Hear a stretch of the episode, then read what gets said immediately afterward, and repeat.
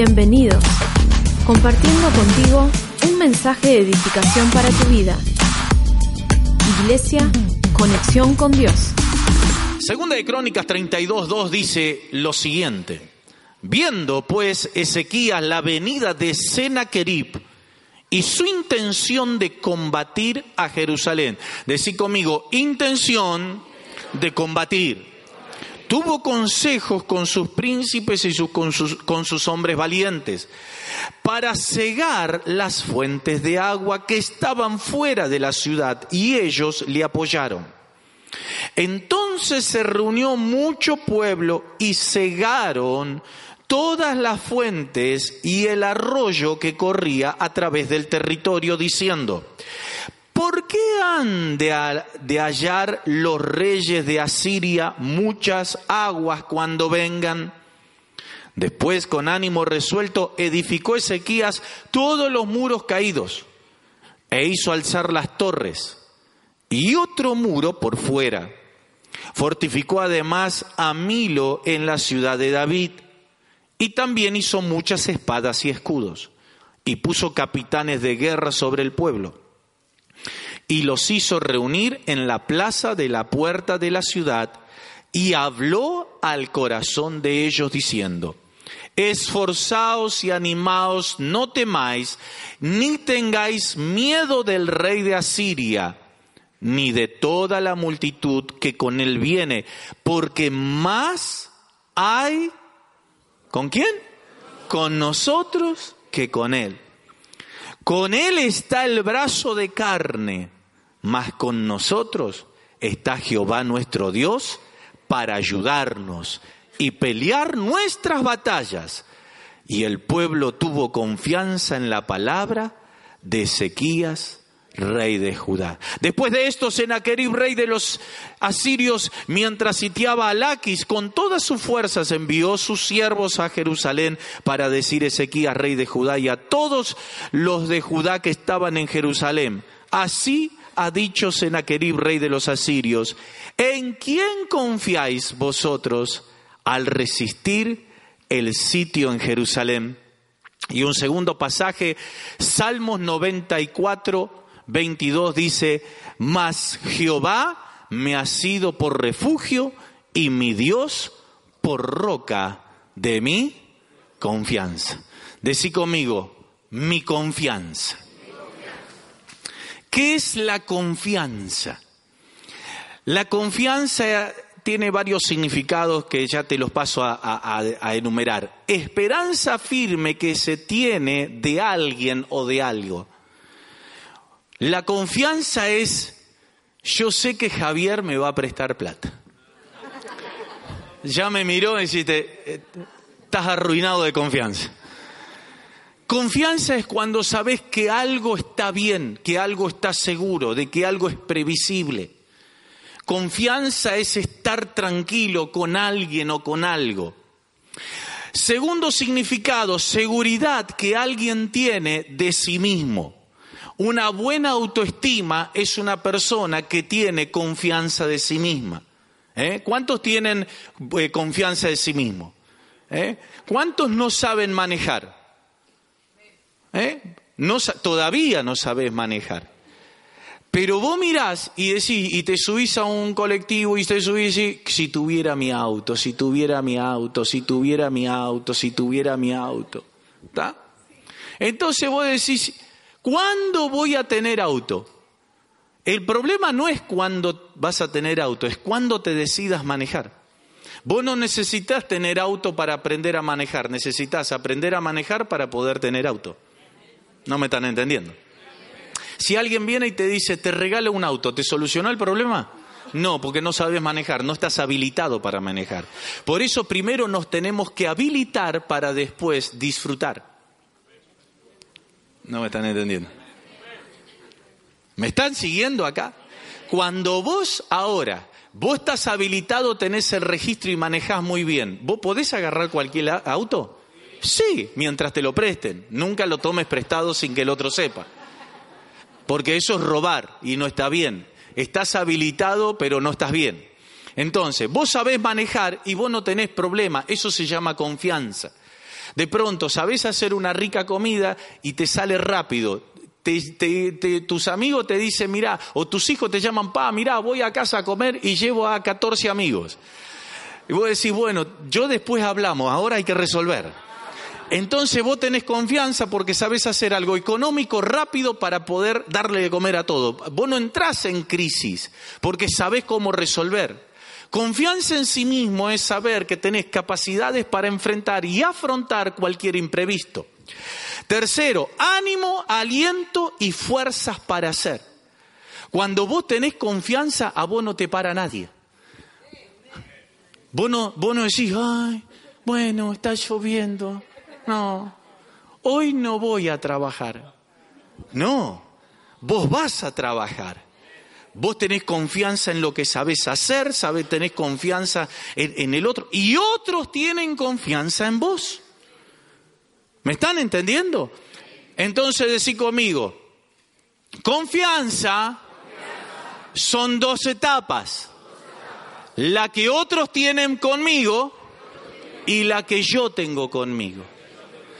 Busqué algunas frases acerca de la confianza y elegí esta, escúchame, acerca de pérdida de confianza. ¿Cuánto hemos perdido la confianza de alguien? ¿Eh? No voy a preguntar la segunda etapa. Pero ¿cuánto, cuánto, ¿cuánto te han fallado? ¿Te falló alguna vez alguien? ¿Eh? Bueno, ahora, ahora vamos a resumir. Mira lo que dice la confianza. La confianza se gana con mil actos y se pierde con tan solo uno. Después de una mentira, toda verdad suena a duda. Disculpa aceptada, confianza retirada. Qué feo, hay alguno que se está notando todo ahí. Qué feo es ver que te mientan cuando ya sabes toda la verdad. Si has logrado mentirle a alguien, eso no significa que esa persona sea tonta. Significa que esa persona confía en ti más de lo que te mereces. Está muy bueno eso. Ese está muy bueno. Está para ponerlo un proverbio ahí, una hojita. Algunos se escandalizan y quieren modificar la Biblia. No. Con las mentiras se puede llegar muy lejos, lo que no se puede es volver.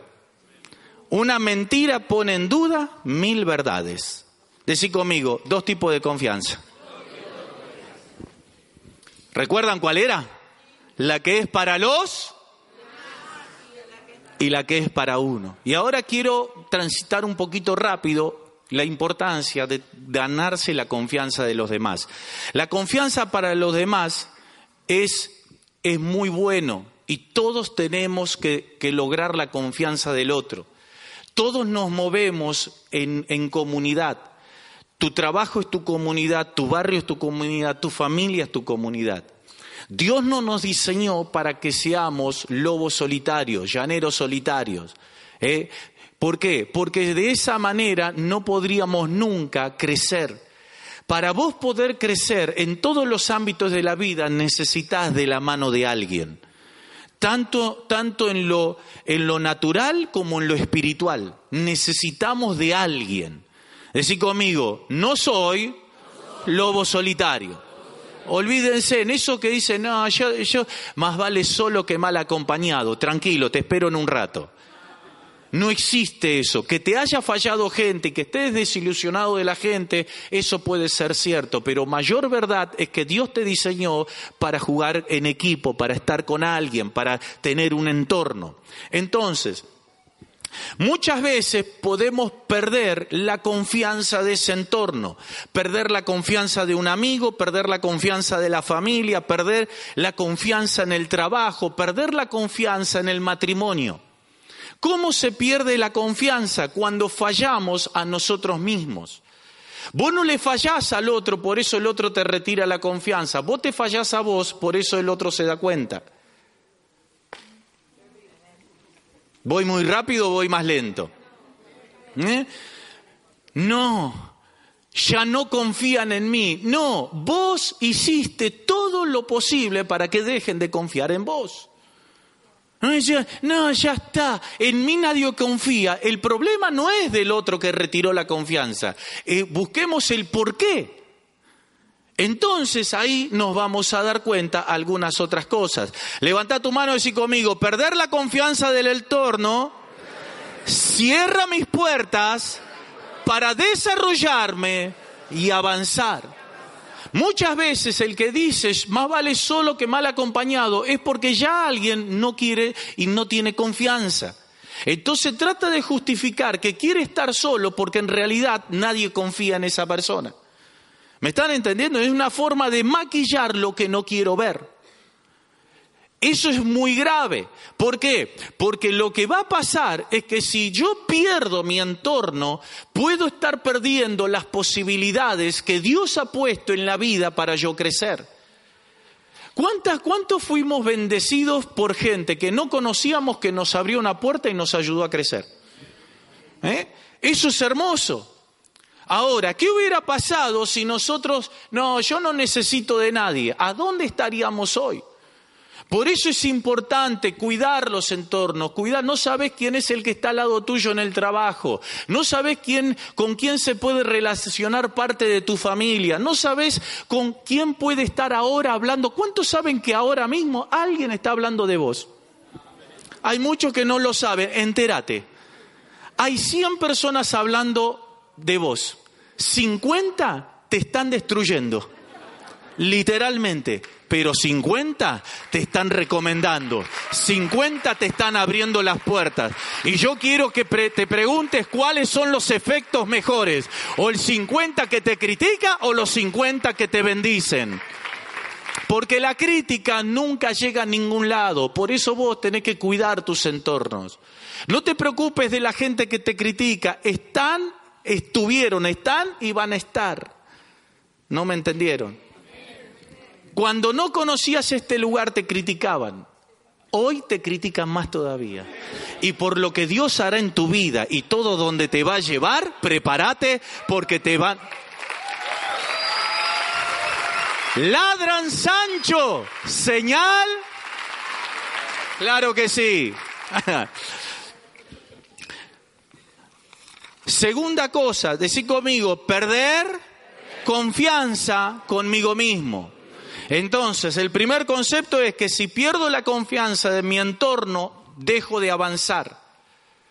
Una familia que no tiene confianza en sí misma es una familia que no avanza. Un, entorno laboral que no, no confía no tiene productividad. ¿Me están entendiendo? Ahora, ¿qué pasa esa confianza conmigo mismo? ¿Cuál es el efecto? Así como perder la confianza de mi entorno no me deja avanzar, cuando pierdo confianza de mí mismo, me detengo en la vida. Perder la, la confianza de mí mismo es como tirar un ancla y quedarme en el lugar. ¿Vos viste alguna vez un barco anclado? Pregunto, ¿se mueve? Sí, Sí, porque el agua lo mueve, lo que no, no va a ningún lado, está en el lugar. Entonces hay gente que se mueve, pero vos que no, no, no va a ningún lado. No va ni, porque están anclados.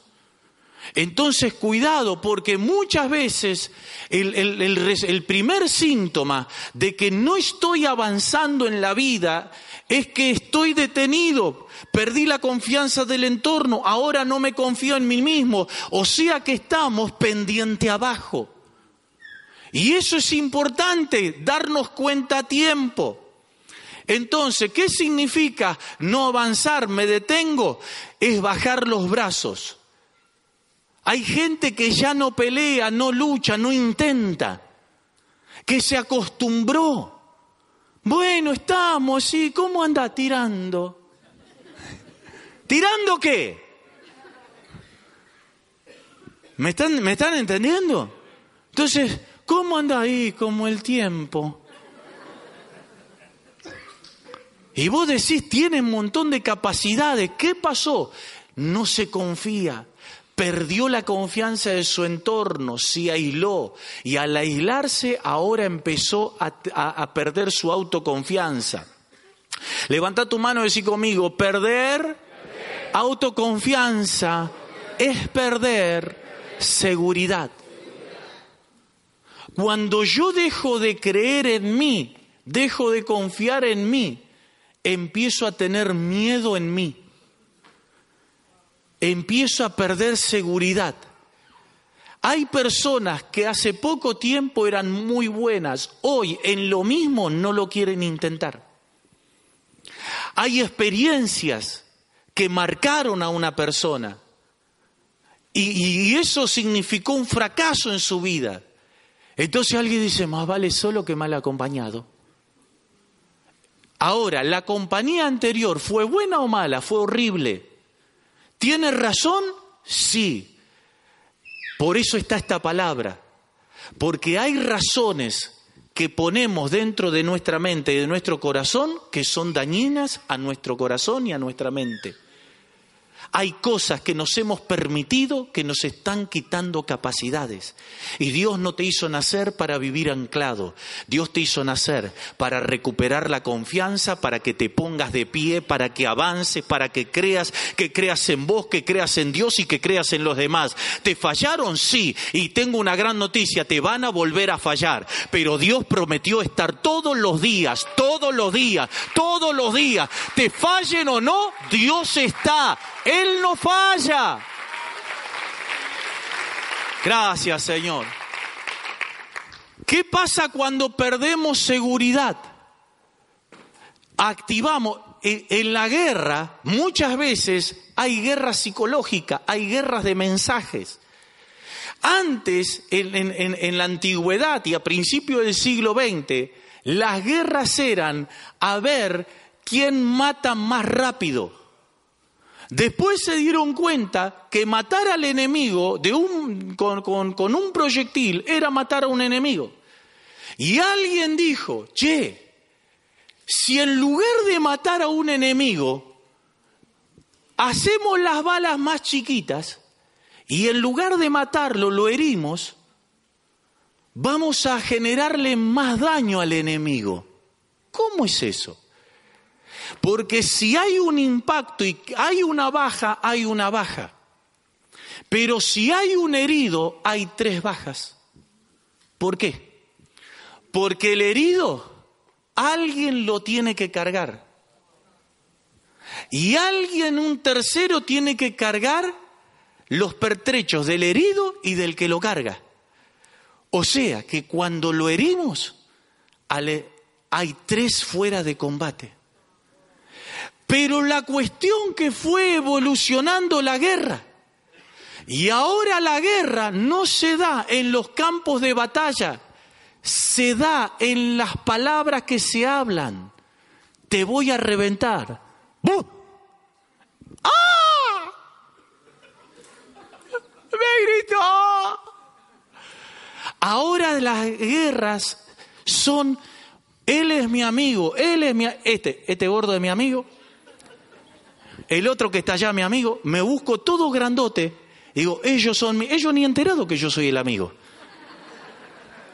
Pero vos, pero ¿qué pasa? ¿Vos me crees? Y a decir, este tiene amigos pesados. También. ¿Me están entendiendo? O sea, hay una guerra de palabras.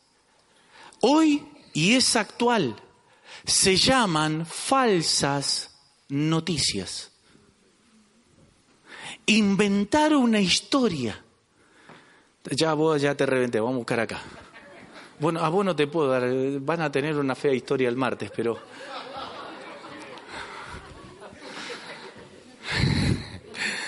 ¿Ves? Yo quiero destruirlo a Jaime. ¿Qué hago?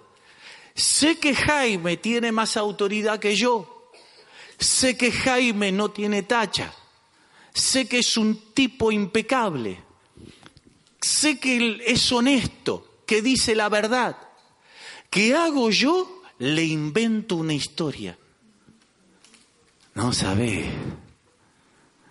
Jaime. No, iba a decir algo muy fuerte. Señor, perdóname.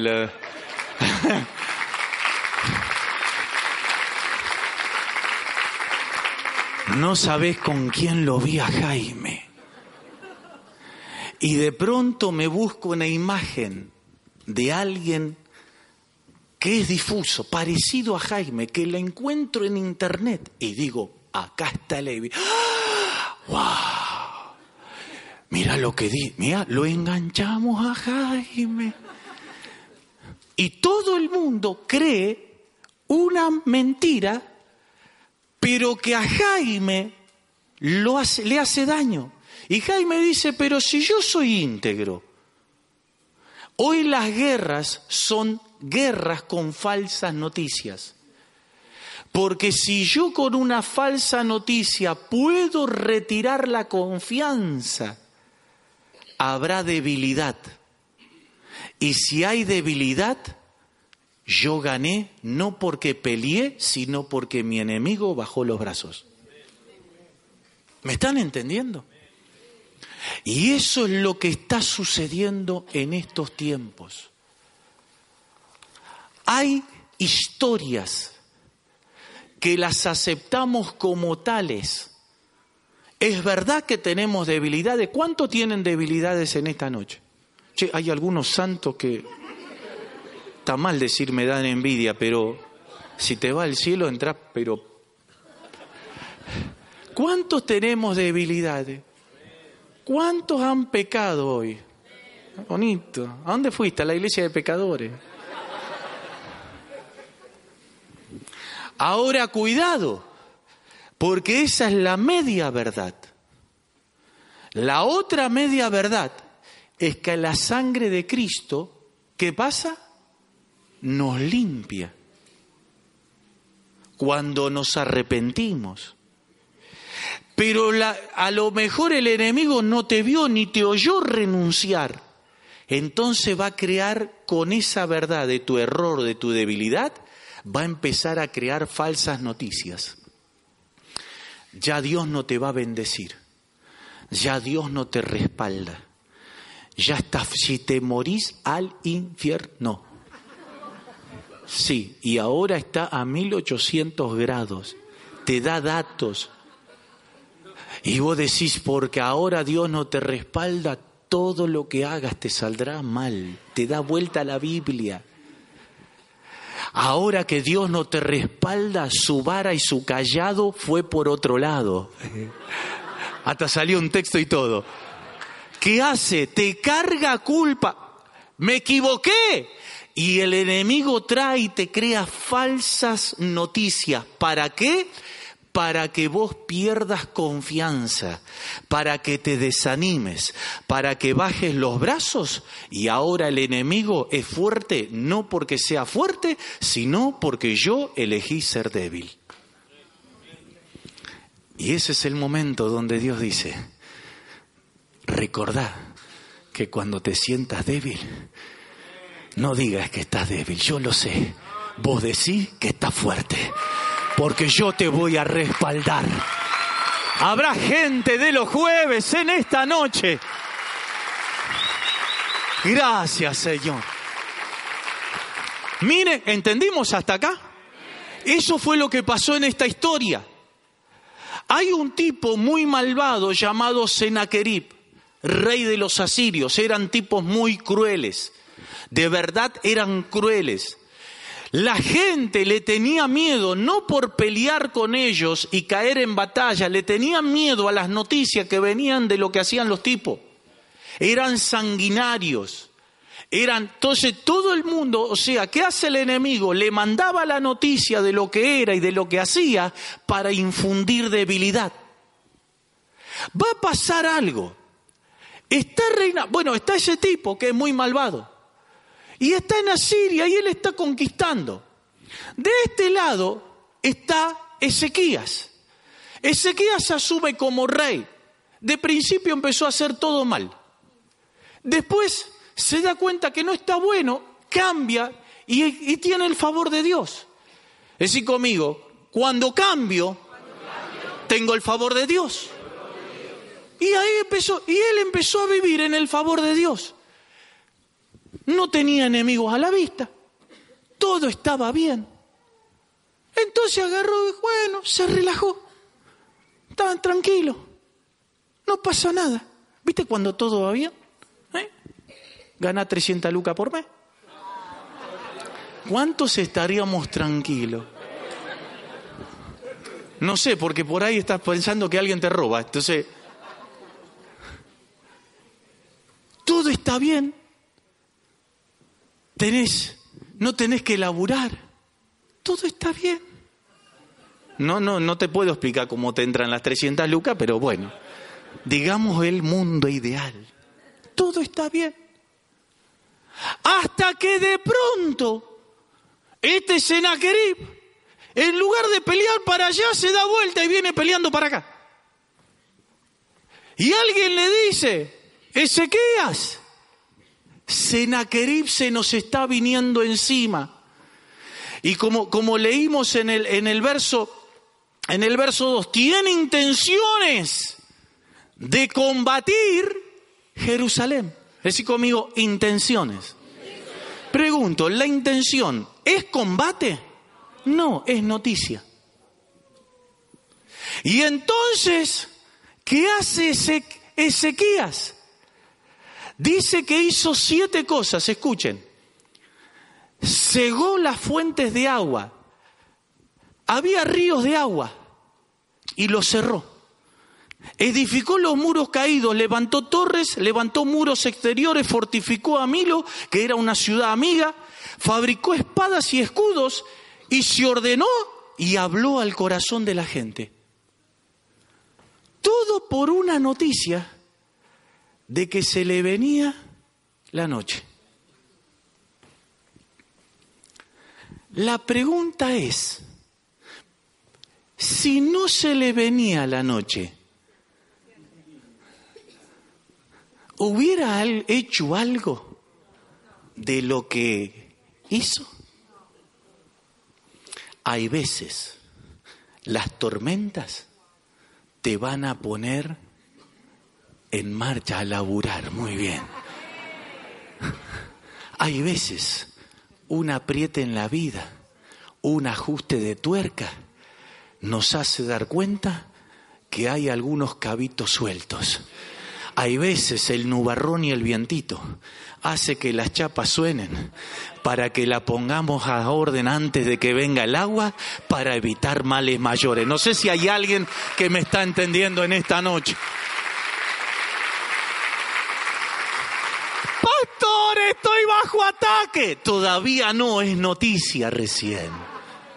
Y ya, ay, pastor, hay algo en los análisis que no anda bien. Nos congregamos, venimos, estudiamos la Biblia. ¿Sí o no? ¿Cuánto nos acercamos un poco más al Señor cuando hay un apriete? Bendecidos todos. Porque somos así. ¿Qué pasó? ¿Qué pasó con el enemigo que de pronto quiso atacarlo a Ezequías? Estos tipos están relajados. Relajarse en la vida porque todo está bien es exactamente lo mismo que perder la confianza y bajar los brazos. Hay gente que se detuvo en la vida porque bajó los brazos, porque ya la crisis lo sobrepasaron. Y hay gente que está detenida en la vida porque le va muy bien. Y yo no vengo a predicar contra los que le va muy bien, todos nos va a ir muy bien.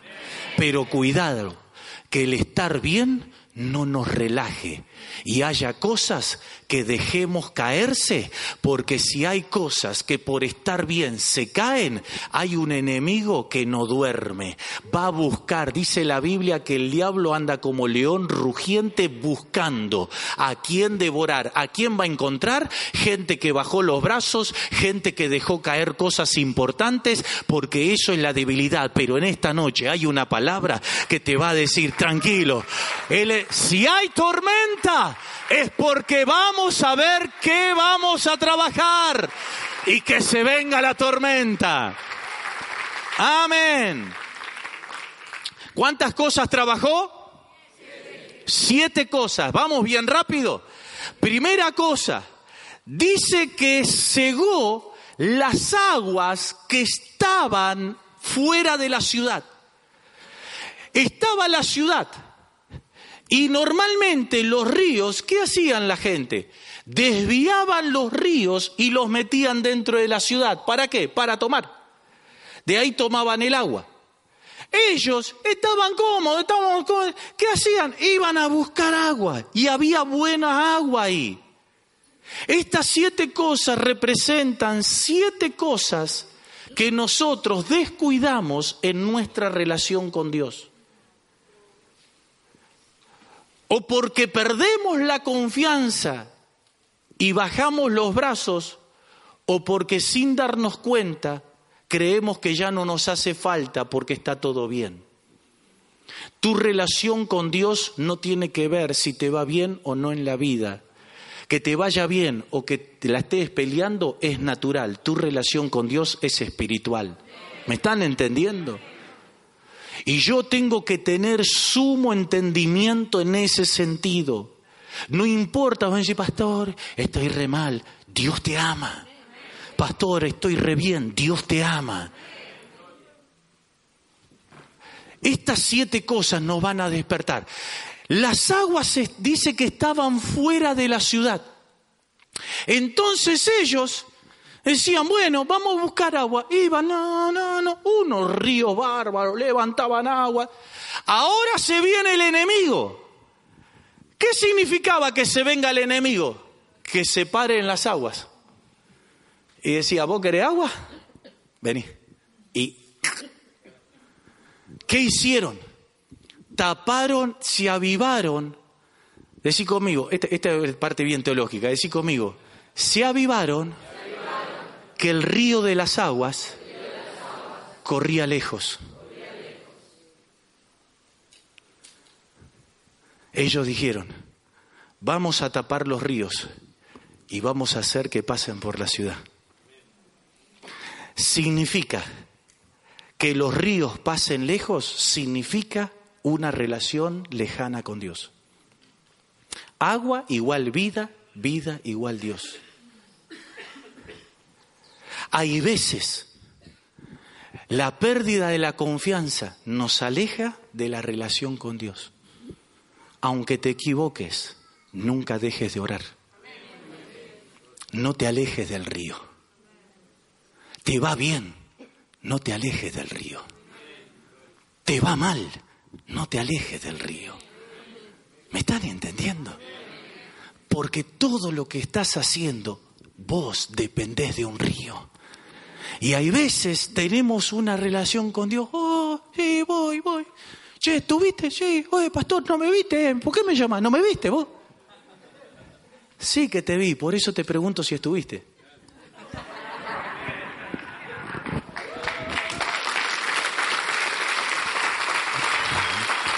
Mm, no lo entiendo. Metete en el río. Metete acá. Metete acá. No importa el momento, alabanza, adoración. Che, mira, salió el asado, vamos. Para, cacho, justo el pastor está mirando, para. Eso te pasa el río fuera de tu ciudad. Y vos tenés que hacer que el río corra por acá. Dice Juan 7:38. Dice, el que en mí cree, ¿qué es creer? ¿Qué es creer? Yo lo tengo a Cristo. Yo sí me equivoqué, me equivoqué, pero Él ha perdonado todos mis pecados. Me duele la falta, qué qué pavote que fui. Ah, Señor, pero te pido perdón. Todavía yo no quiero perder la confianza, no quiero. Señor, yo necesito creer. Y, y ¿sabe qué sucede? Que el enemigo viene porque sabe que vos te equivocaste, pero lo que no sabe que de tu interior corren ríos de agua viva. Enemigo, no están lejos los ríos de mí, los ríos corren por mi ciudad. Habrá gente en esta noche que ahí donde estás le estás diciendo, Señor, te pido perdón, me equivoqué, pero que el río corra por mi ciudad. Gracias, Señor. Segunda cosa que hizo, dice que edificó los muros, decir conmigo, edificó los muros. Pero después dice, edificó los muros y edificó los muros exteriores. ¿Por qué hay dos muros? Si el segundo el exterior, el primero qué es? El interior. ¿Y sabes a qué muro se refería? A los muros del templo. Se le vino abajo el templo porque nadie iba. Si está todo bien. Pero hay veces podemos dejar de ir al templo porque no hay nada bueno. Y todo nos chuma. Por fin, pastor, estás hablando, mira. Desde que viste quien está sentado al lado mío. ¿Y cuál es el problema del que se sentó al lado tuyo? Si en realidad lo importante no es quien está sentado al lado, sino es quien está sentado dentro. ¿Están entendiendo? Esos muros los comenzó a reedificar. Significa tiempo dedicado a la relación con Dios. Dice la Biblia que somos templo de qué? ¿Y cómo construimos este templo? Cuando oramos, cuando leemos la palabra. ¿A cuántos nos pasó que nos mandamos una macana y no te da gana o tenés vergüenza de orar? Viniendo a la iglesia, la Biblia en el asiento de al lado. ¡eh!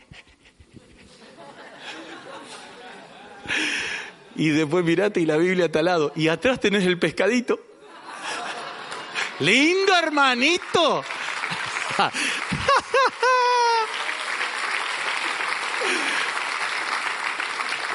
y te da vergüenza. Por eso cuando no estamos bien, nos da vergüenza orar. Nos da vergüenza leer la Biblia. Porque viene una voz y decir, desgraciado, vos sos un cara dura. Todo lo que estás haciendo y encima te arrodillas. A vos no te rodean ángeles, demonios te rodean.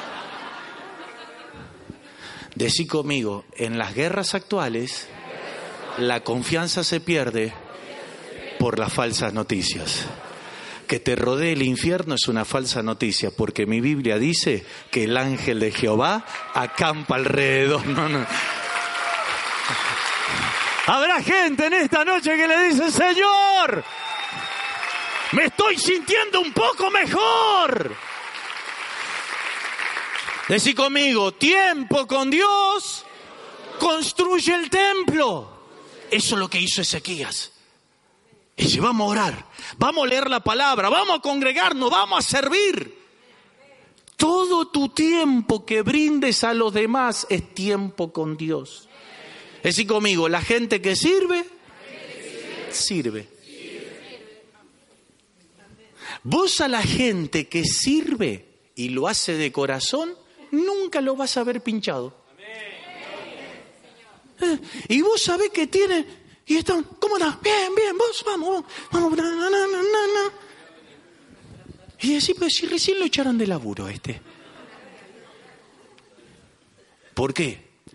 Porque todo lo que te afecta y lo que la gente ve son aspectos naturales.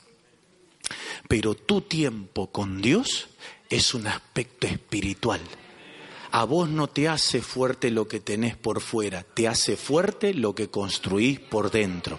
Orá, serví, congregate, lee la palabra y Dios va a respaldarte. Eso es escrito y así funciona. Gracias, Señor.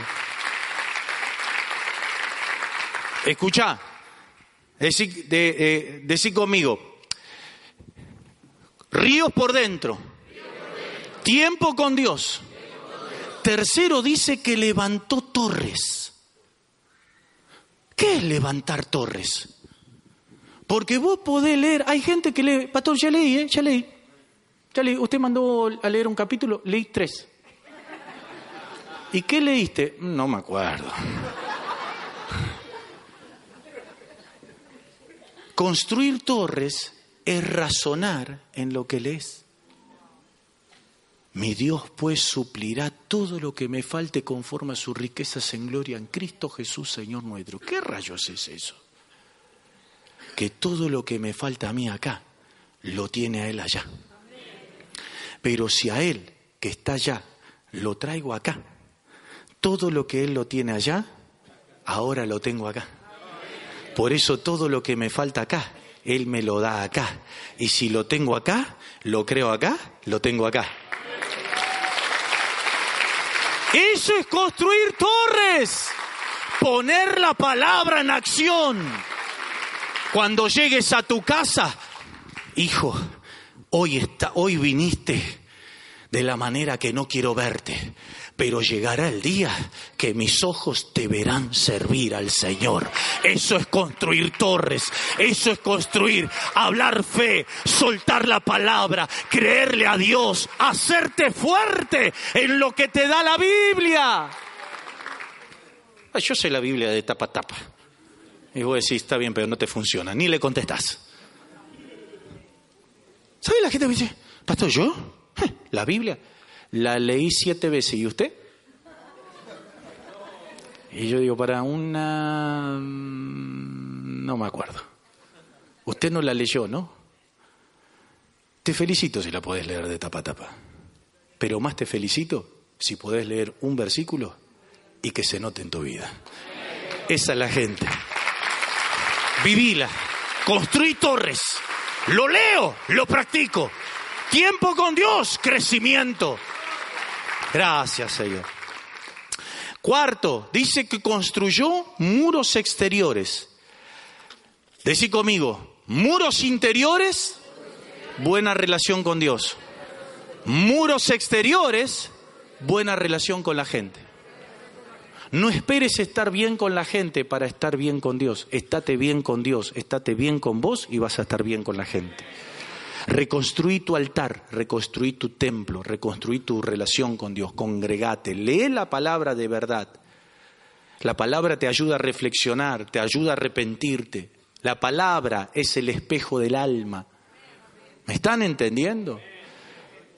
Dice, di- dice el Nuevo Testamento, no recuerdo, dice, si el corazón no nos reprende, confianza tenemos para con Dios. ¿Qué hace? Cuando el corazón te dice estás bien o estás mal, cuando se mira en la palabra. Que tu corazón no se mire en el compañero, en lo que hace el otro, mira lo que me dijo, no, no, mirate vos a vos mismo en la palabra. Y si tenemos paz, gracias Señor porque tengo confianza. Y si no tengo paz, gracias Señor porque esta tormenta me está moviendo alguna chapa que tan floja, yo me voy a poner a cuenta porque sé que lo que viene lo voy a resistir. El enemigo se levanta, pero lo único que me avisa es donde tengo que hacerme fuerte. Habrá gente en esta noche en conexión con Dios. Vamos, vamos a ponernos de pie. Decí conmigo, hacer fuerte mi entorno. Después dice que fue y fortificó a Milo. Milo era una ciudad al lado. ¿Sabe qué hizo Ezequías? Dejó de pensar en sí mismo solo. No, yo estoy bien, yo estoy mal. Hijo, se viene el enemigo. Si me pega a mí, le pega al de al lado. Che, viene el enemigo, te voy a ayudar. Vos no podés ponerte de pie solo, yo te voy a ayudar, porque si yo hoy te ayudo, mañana somos dos. ¿Me estás entendiendo? Porque cuando empieces a reconstruir tu relación con los demás, se abre una puerta llamada ayudar a otros. Ayuda a otros, no te cierres en tu mundo. Sexto dice que fabricó espadas y escudos. Decí conmigo, espadas y escudos. ¿Para qué sirve la espada? Para atacar. ¿El escudo? Cuando estás haciendo todos estos pasos, lo arrancás de la debilidad. Se viene el enemigo, nos damos cuenta que hay cosas que no están bien. Arrancamos de menos 10. Pero vos no digas, ay, menos 10, qué débil soy. Ayúdame, Señor. Levántame, Señor. Levántate vos. Hay veces nos, nos agarra la pereza espiritual. Nos volvemos haraganes, vagos espirituales. pastor, le mando este mensaje. Hoy no puedo ir, pero ore por mí. Claro que vamos a orar. El problema no es que hacemos nosotros, el problema es que desde qué corazón lo haces vos. Porque si realmente no podés, porque estás postrado, porque...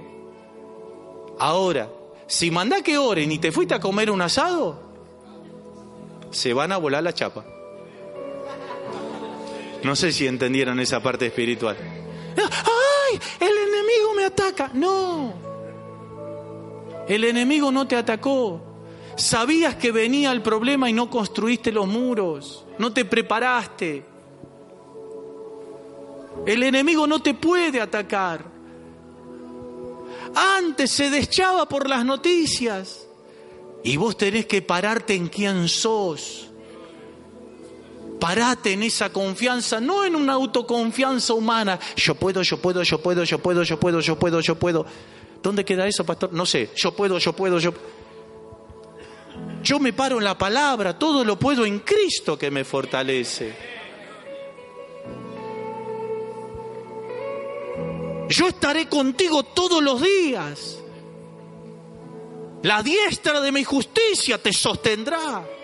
Hay algunos textos que lo tenemos que escribir y tenerlo en el bolsillo. Para que cuando meta la mano para sacar 10 mangos, 100 mangos, saque primero el texto. ¿Qué me acordé?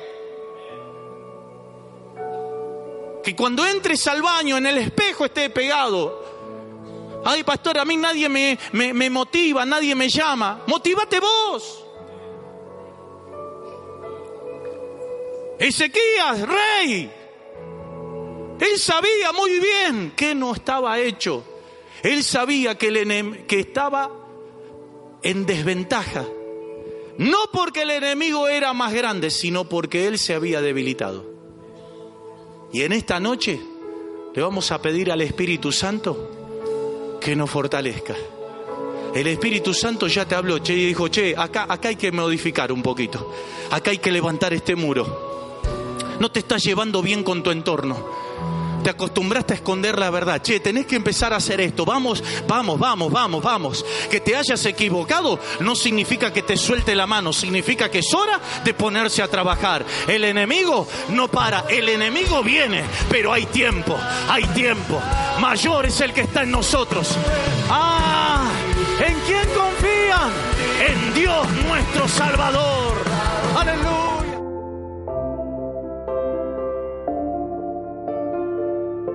Gracias por estar conectados con nosotros. Te esperamos nuevamente. Iglesia, conexión con Dios.